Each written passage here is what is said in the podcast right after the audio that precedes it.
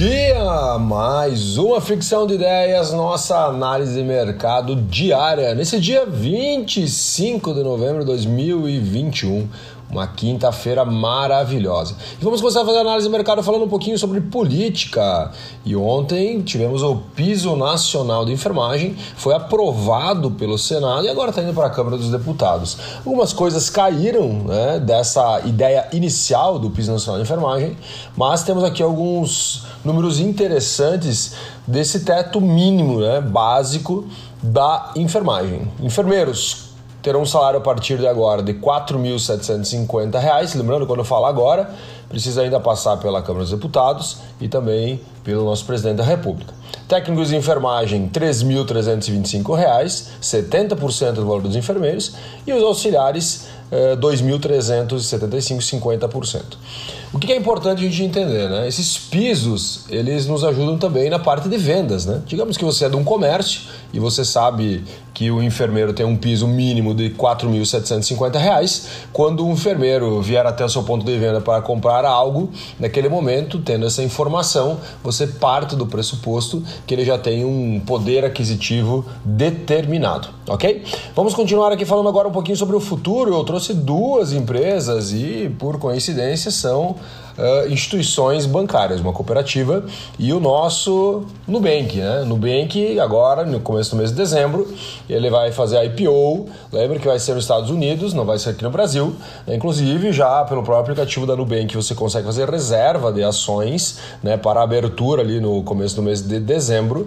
Uh, esse IPO do Nubank, ele é interessante também porque a gente consegue ver alguns números agora do Nubank que estão sendo disponibilizados ao mercado. Né? Peguei alguns números aqui só para você você entender a diferença do Nubank para bancos tradicionais e também entender por que, que o Nubank ele tem uma tendência a, valorizar, a ter um valor superior a um banco tradicional, mesmo um banco tradicional talvez tendo mais clientes, mais faturamento, vendendo mais produtos e assim por diante. Né? Só para você ter uma ideia, o custo operacional por cliente da Nubank é de 6 dólares, ou seja, o Nubank gasta um custo operacional de 6 dólares por cliente.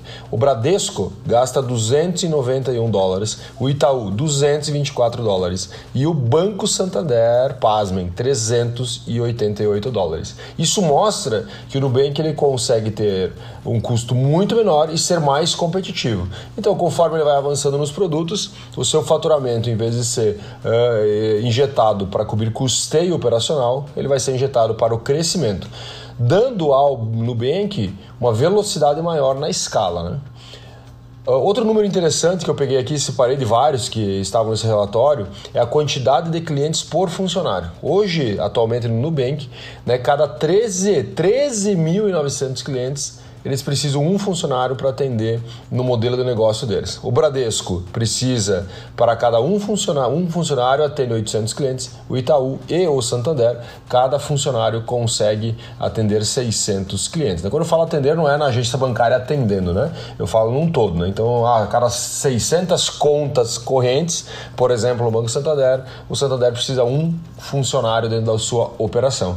A diferença aqui é absurda, né? Mostrando novamente que o Nubank consegue ter uma velocidade muito maior para manobrar. O segundo ponto aqui falando sobre o futuro, o Cicred lançou uma linha, está lançando agora uma linha com parceria com um banco alemão, essa linha destinada para micro, pequenas e médias empresas lideradas por mulheres. Então a empresa tem que ter uma mulher que detém mais de 50% do capital da empresa, né? O Cicred terá 438 milhões de reais para emprestar para essas empresas e o objetivo deles é que eles emprestem para empresas com faturamento de até 6 milhões. Por que eu trago aqui no, como futuro, né? Eu vejo que é muito importante a gente acompanhar o mercado e também entender que são algumas tendências muito legais, cara, iniciativa assim, cara, é nos emociona iniciativas como essa, assim como iniciativas também que compõem a parte da ecologia, e eu acredito que sim, o mundo pode mudar a partir de movimentos como esse. Falando da economia, consumidor, né, a desconfiança ou confiança do consumidor, agora mesmo estando no mês de novembro, Black Friday, amanhã, né, dia 26 de novembro, uh, a queda da confiança do consumidor chegou à mínima dos últimos uh, sete meses, né? Ou a confiança chegou à mínima dos sete meses, não a desconfiança, tá? Essa piora, né, ela se deve principalmente ao encolhimento né, uh, do salário perante aos custos. Né? E, inclusive, já trago mais um índice na sequência, o reajuste dos salários né, deste ano 2021 está abaixo da inflação. Né? Os acordos sindicais e outros acordos, né, estima-se que hoje 70% das negociações ficaram abaixo do Índice Nacional de Preço ao Consumidor, né, que façam que pô, o cara vai comprar uma farinha, por exemplo, no mercado, né, o salário dele que comprava X quilos de farinha antes, agora ele vai comprar menos, ou seja, ele está perdendo poder de consumo. Perdendo poder de consumo, ele vai começar a deixar de comprar coisas supérfluas. Né? Então, o que é importante? Né? Nós olharmos para o nosso negócio e planejarmos 2022 com muito mais sabedoria, porque será um ano um pouco mais apertado no sentido econômico.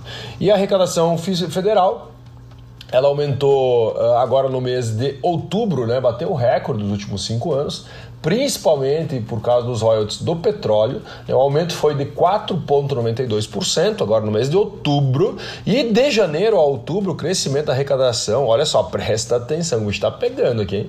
O crescimento da arrecadação foi de mais de 20%, né? E lógico que com todos esses índices até o mês 10, estima-se que 2021 né, será um ano que atingirá recordes históricos de arrecadação. Uh, vamos falar do Bitcoin, né? Então, o Bitcoin agora às 5 horas da manhã, quando eu estava escrevendo essa análise de mercado, ele estava com alta de 0,93% a 323,456 mil reais. Na Índia, tá? A Índia, olha só, isso é importante porque muitas pessoas estão assustadas, né? Nesses dias que são de volatilidade da moeda, é porque a Índia está votando agora uma, uma um regulamento das criptomoedas em seu país, causando um pouquinho de medo. Então, é importante para quem é do Bitcoin, quem acompanha esse mercado, uh, acompanhar para ver se vai ter volatilidade mesmo. Acredito eu que não, até porque tem coisas muito boas acontecendo com o Bitcoin. Pode ser que ele caia um pouco mais por especulação, mas não por uh, enfraquecer a moeda oriundo dessa votação aqui na Índia.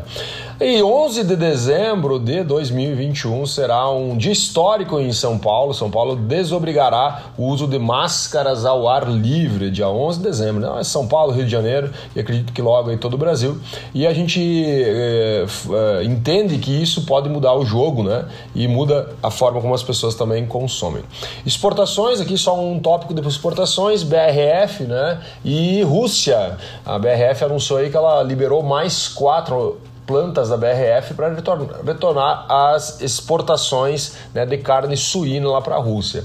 E a Rússia também, né, no dia de. Na terça-feira, né, hoje nós estamos aqui, na terça-feira, a Rússia anunciou né, que eh, liberará 12 plantas fabris no Brasil para exportar carne, né, sendo delas 3 de bovinos e 9 de suínos. Então, das 9 de suínos aqui, 4 delas são BRF.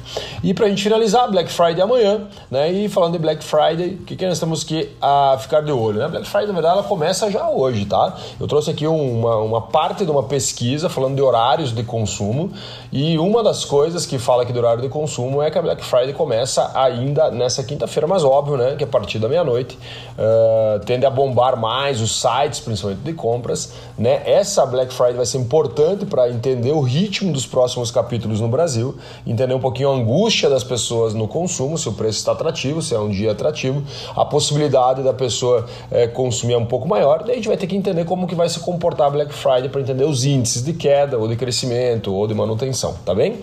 É, uma coisa que está acontecendo, que vai acontecer, é uma coisa que a gente chama de estratégia hora a hora. Né? Então as empresas Pô, cara, esse ano vai ser muito importante para elas, então os estrategistas, né, marketing de vendas, estarão apostos para fazer estratégia de hora a hora. E os melhores horários, né, começam hoje, a partir das 16, das 18 horas, né? Então isso aqui é pesquisa, olhando para anos anteriores, 2019 e 2020, né? Então agora, ah, hoje, né, quinta-feira, dia 25, a partir das 6 horas da tarde, já começa algumas algumas campanhas. Só para você ter uma ideia aqui, vamos pegar alguns itens aqui, itens femininos. Olha só, itens femininos. Nessa quinta-feira, das 21 até as 22 horas, é um horário bom para comprar itens femininos. Né? Na, vamos pegar aqui, na sexta-feira, a partir da meia-noite, itens masculinos, quando a gente fala aqui de moda, vestuário, tá? Agora mais um tópico aqui, só pegar celulares, só para você entender, ó, celulares. Hoje, quinta-feira, das 23 às 2 da manhã, é um histórico bem legal, assim, para você comprar celulares, equipamentos eletrônicos, tá? E amanhã, né, no caso, lembra da estratégia hora a hora? Ele retorna uma hora da tarde e no finalzinho né, da Black Friday, de, das 22 até 23, até meia-noite, ele no final da Black Friday novamente aí vai ter uma torra de preço. Né? Então isso que eu trouxe essas informações não olhando para uma empresa específica, mas olhando para o que aconteceu nos anos anteriores. É uma pesquisa aqui que uma empresa levantou para que, eu que nós consigamos fazer uma análise também dos nossos negócios. Beleza, meus amores? Espero que o seu dia seja maravilhoso. O meu será, com certeza. Um grande abraço e até amanhã. Fui!